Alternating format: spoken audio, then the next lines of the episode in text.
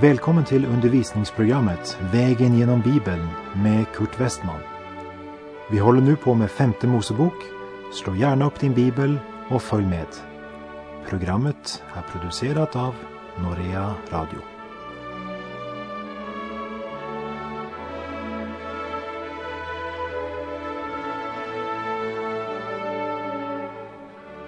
Vi avslutade det förra programmet med de första verserna i femte Mosebok kapitel 13 som innehöll en varning för falska profeter och även en uppmaning att vara på vakt för de vänner eller släktingar som försökte förleda dem att tjäna andra gudar.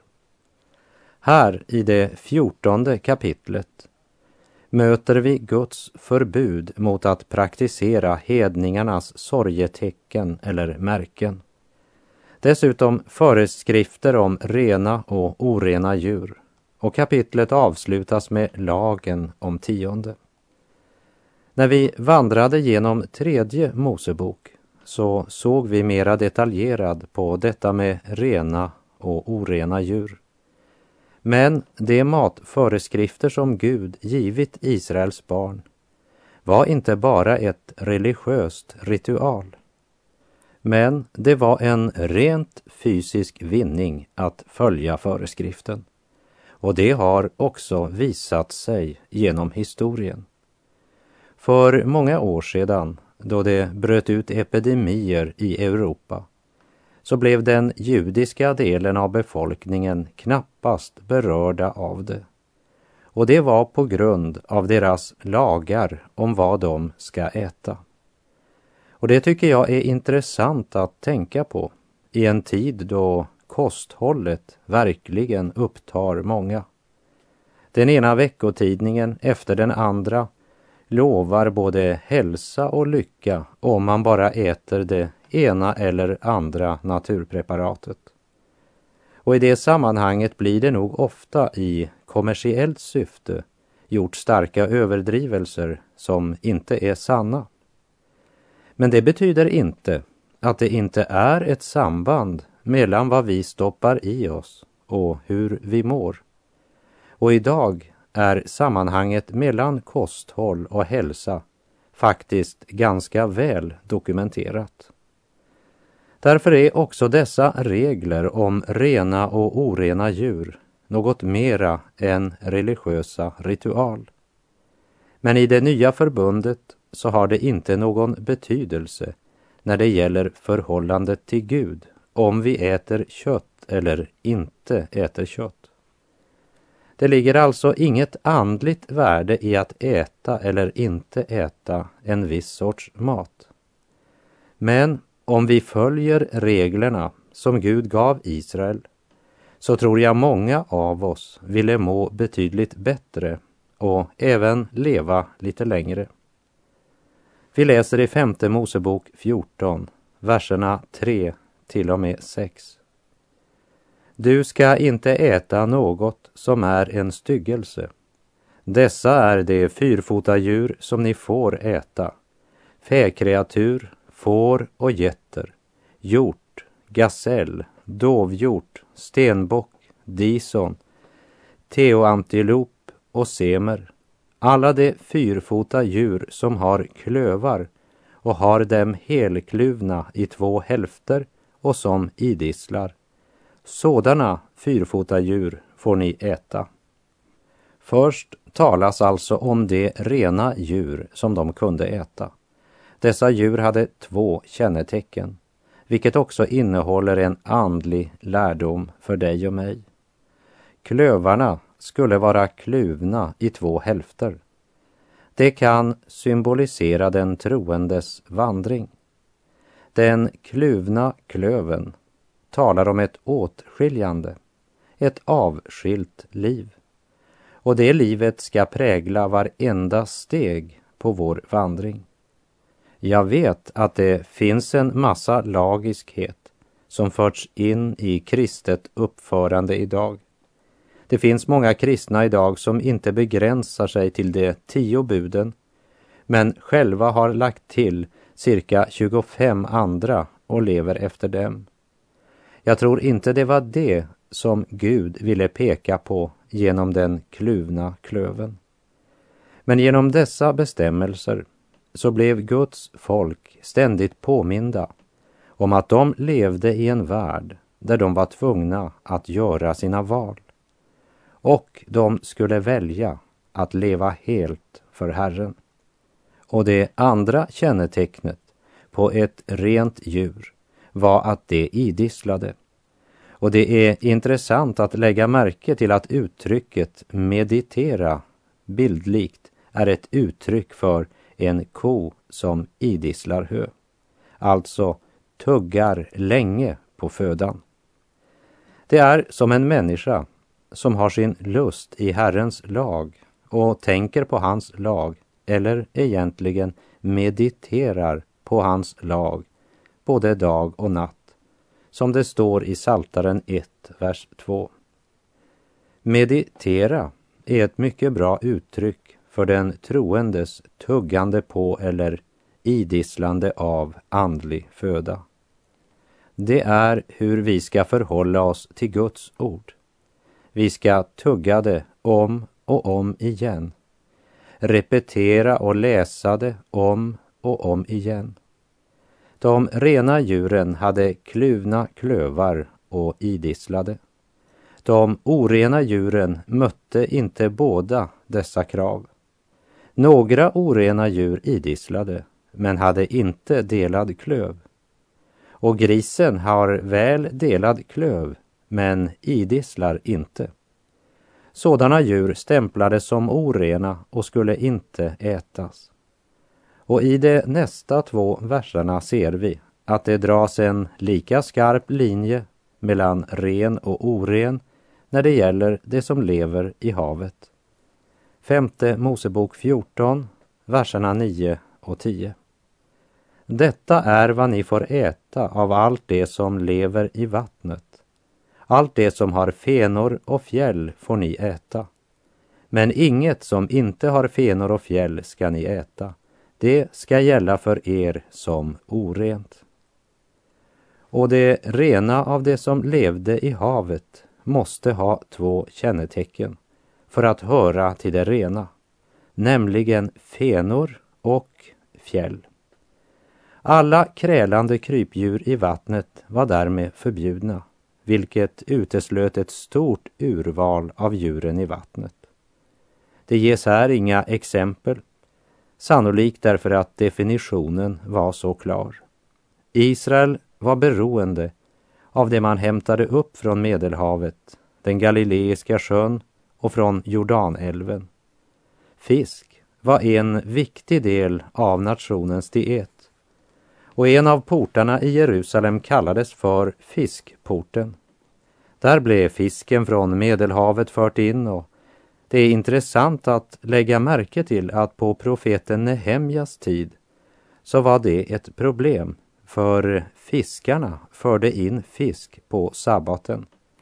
I Nehemja 13 från vers 16 och följande så kan vi läsa att det var tyrierna som vistades där som sålde fisk till judarna på sabbaten. Och så står det, och detta i Jerusalem. Underförstått, det är otroligt att det gick an. Och fiskens betydelse på den tid då Jesus började sin verksamhet är väl känd för den som läst det nya testamentet. De första lärjungarna Jesus kallade var fiskare och de fick höra att de skulle bli människofiskare. Och Jesus sa i en liknelse om himmelriket att med himmelriket är det också som när man lägger ut nät i sjön och får fisk av alla slag i det. När det är fullt drar man upp det på stranden och sätter sig ner och samlar den goda fisken i korgar och kastar bort den dåliga. Så ska det bli vid världens slut. Änglarna ska gå ut och skilja det onda från det rättfärdiga och kasta ut dem i den brinnande ugnen. Där ska man gråta och skära tänder. Som det står i Matteus 13, verserna 47 till 50. Vad var metoden för att skilja på goda och dåliga fiskar? Ja, det gick inte efter om de var små eller stora, men om de var efter den levitiska lagen. En fisk som hade både fenor och fjäll var en god fisk. Precis som när det i domen ska skiljas mellan onda och rättfärdiga. Vad är de två kännetecknen? Det första, fenor, är det som driver fisken framåt. Det vill säga den helige ande som är det som driver den troende. Och det andra, fjäll, är den beklädnad som täcker hela fisken. Det vill säga Kristi rättfärdighet som den troende är iklädd i kraft av Kristi död och uppståndelse.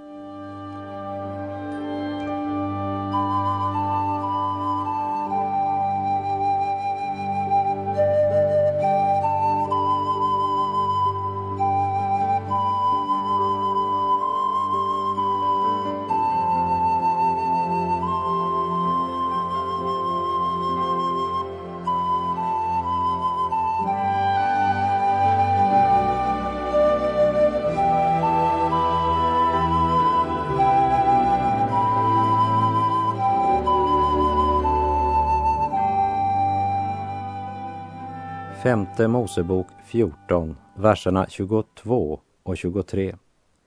Tionde ska du ge av all sädesgröda som för varje år växer på din åker. Och du skall äta den inför Herrens, din Guds ansikte, på den plats som han utväljer till boning åt sitt namn.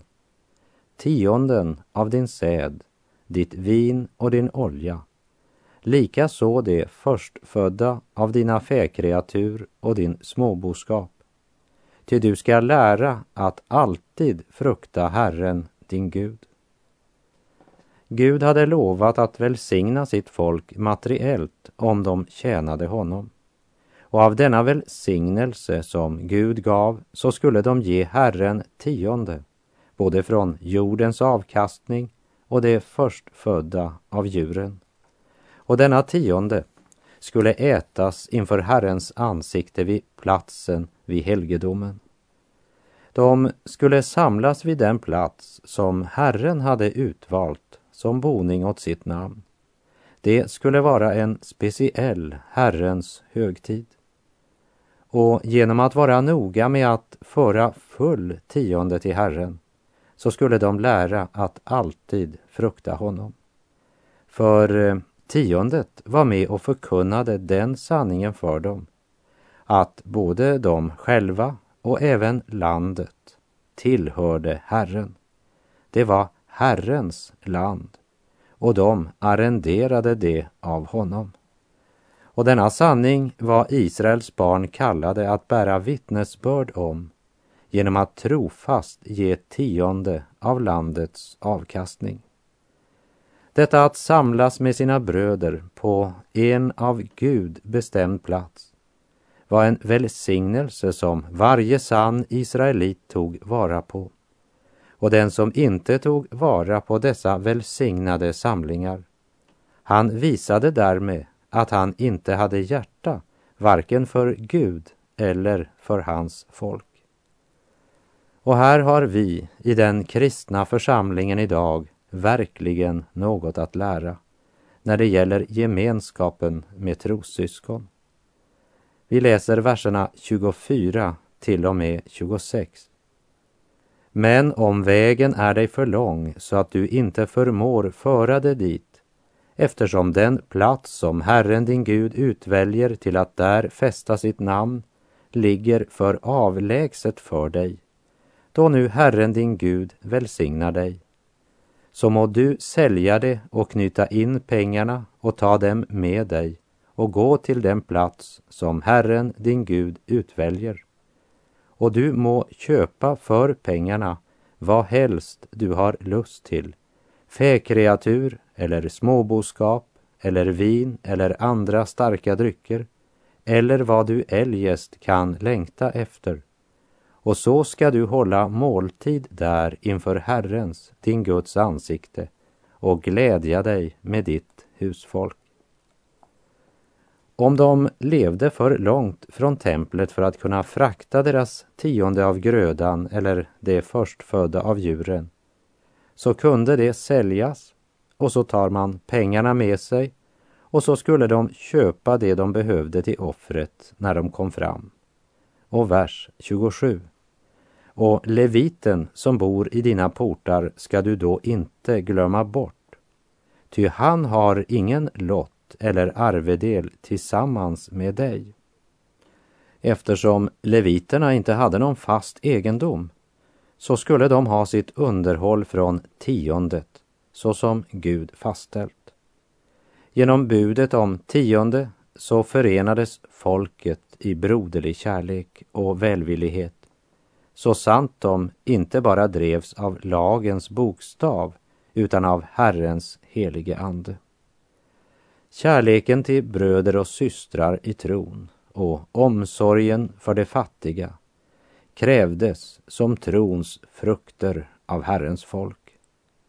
Ty om allt detta finns hos er och får växa till blir er kunskap om vår Herre Jesus Kristus inte overksam utan bär frukt, som det står i Petrus andra brev kapitel 1. Kärleken och omsorgen omtalas som en trons frukt och även som en gudstjänst, men aldrig som något som bidrar till en människas rättfärdiggörelse inför Gud. Men det var ett heligt kall för Israels folk att inte glömma bort leviten som var kallad av Gud och som var beroende av deras gåvor. Verserna 28 och 29. Vid slutet av vart tredje år skall du avskilja all tionde av vad du har fått i avkastning under det året och lägga upp det inom dina städer. Och sedan skall leviten få komma, han som ingen lott eller arvedel har tillsammans med dig, likaså främlingen och den faderlöse och änkan som bor inom dina portar, och det skall äta och bli mätta. Så skall du göra för att Herren din Gud må välsigna dig i alla dina händers verk, i allt vad du gör. Om du noggrant studerar lagen så finner du att de faktiskt betalade tre tionden. Så 20 procent gick faktiskt till Herren och vart tredje år 30 procent. Och alltså inte bara 10 procent. Det ser ut som om tiondet gick till templet med en gång, men det var också en tionde i slutet av vart tredje år. Genom profeten Malaki ropade Herren senare ut sin varning till folket som vi läser i Malaki 3, verserna 8 till 10. Menar ni då att en människa får röva från Gud? Ty ni rövar ju från mig. Åter frågar ni, på vad sätt har vi rövat från dig? Jo, i fråga om tionden och offergåvan. Förbannelse har drabbat er, men ändå rövar ni från mig, så många ni är.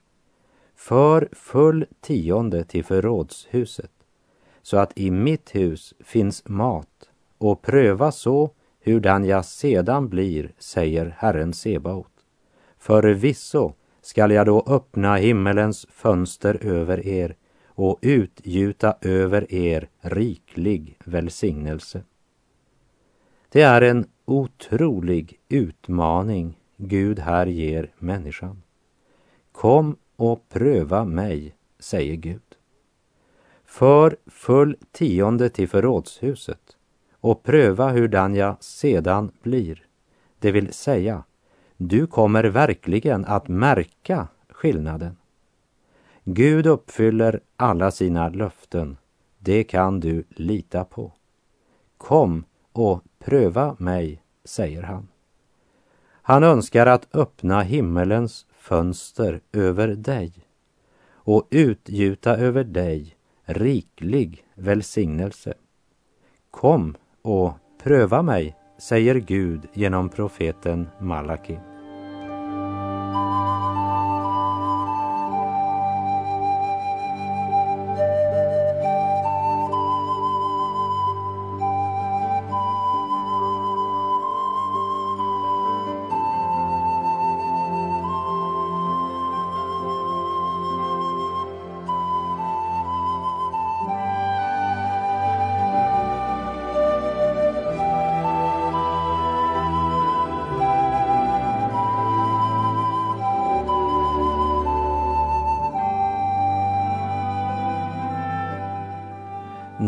Gud genom profeten Malaki talade om tionde så kom han med denna starka utmaning.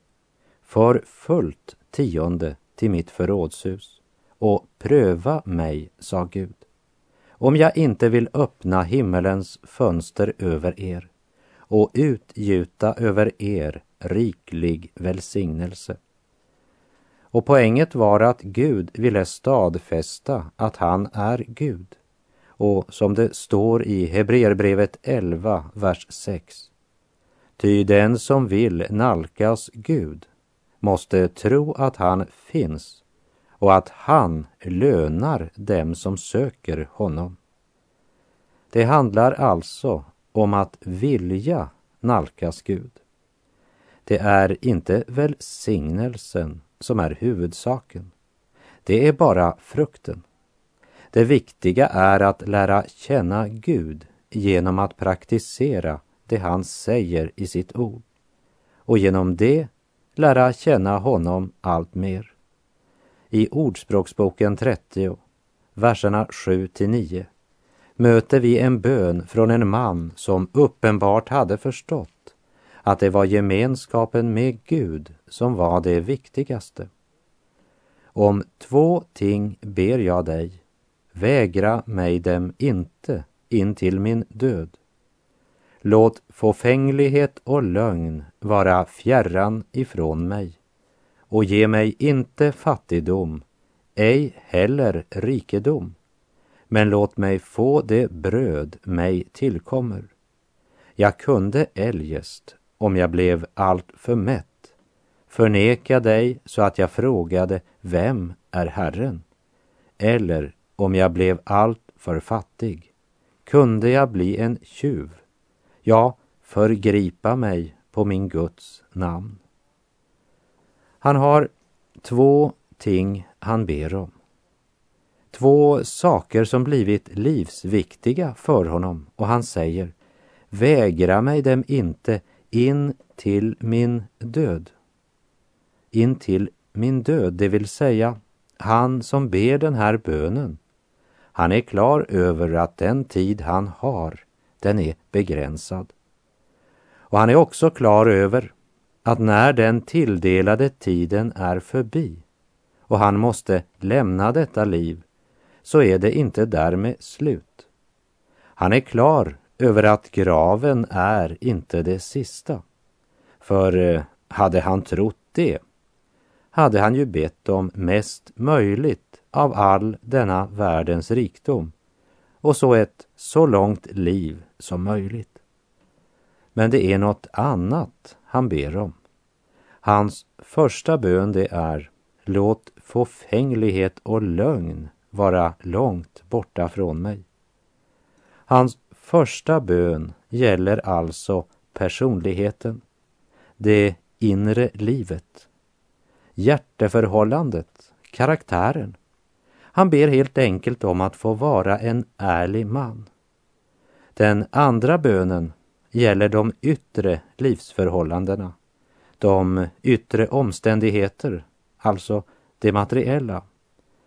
Men lägg märke till att också den andra bönen har sina rötter i det inre livet, i hjärtats utveckling. Ge mig inte fattigdom, ej heller rikedom, men låt mig få det bröd mig tillkommer. Varför? Ja, säger han, jag kunde eljest, om jag blev allt för mätt, förneka dig så att jag frågade vem är Herren? Eller om jag blir allt för fattig kunde jag bli en tjuv, ja, förgripa mig på min Guds namn. Vi ser att också den bön som gällde de yttre omständigheter har sin orsak i att de yttre omständigheterna kan påverka och forma vår karaktär. Han ber om att slippa fattigdom, men han ber också om att slippa rikedom. Jag tror inte att det är många som ber den bönen i vårt land idag.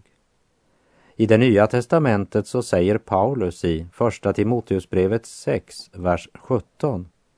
Säg åt dem som är rika i denna värld att inte vara högmodiga och inte bygga sitt hopp på något så osäkert som rikedom, utan på Gud som rikligt skänker oss allt vi behöver. Och i Första Timoteusbrevet 6.10 står det Kärleken till pengar är roten till allt ont. Genom den har många förts bort från tron och vållat sig själva mycket lidande. Med den gudomliga sanningen för våra ögon är vi kanske mera redo att anta utmaningen från profeten Malakis tredje kapitel, där Gud ber oss att föra fullt tionde till förrådshuset och så komma och pröva hurdan han sedan bliver. Och så kan vi kanske pröva det med ett mera balanserat syn, där vi söker Guds rike först. För det är ju det det egentligen handlar om att söka Gud. För full tionde till förrådshuset, så att i mitt hus finnes mat och pröva så hurdan jag sedan blir, säger Herren Sebaot. Förvisso ska jag då öppna himmelens fönster över er och utgjuta över er riklig välsignelse.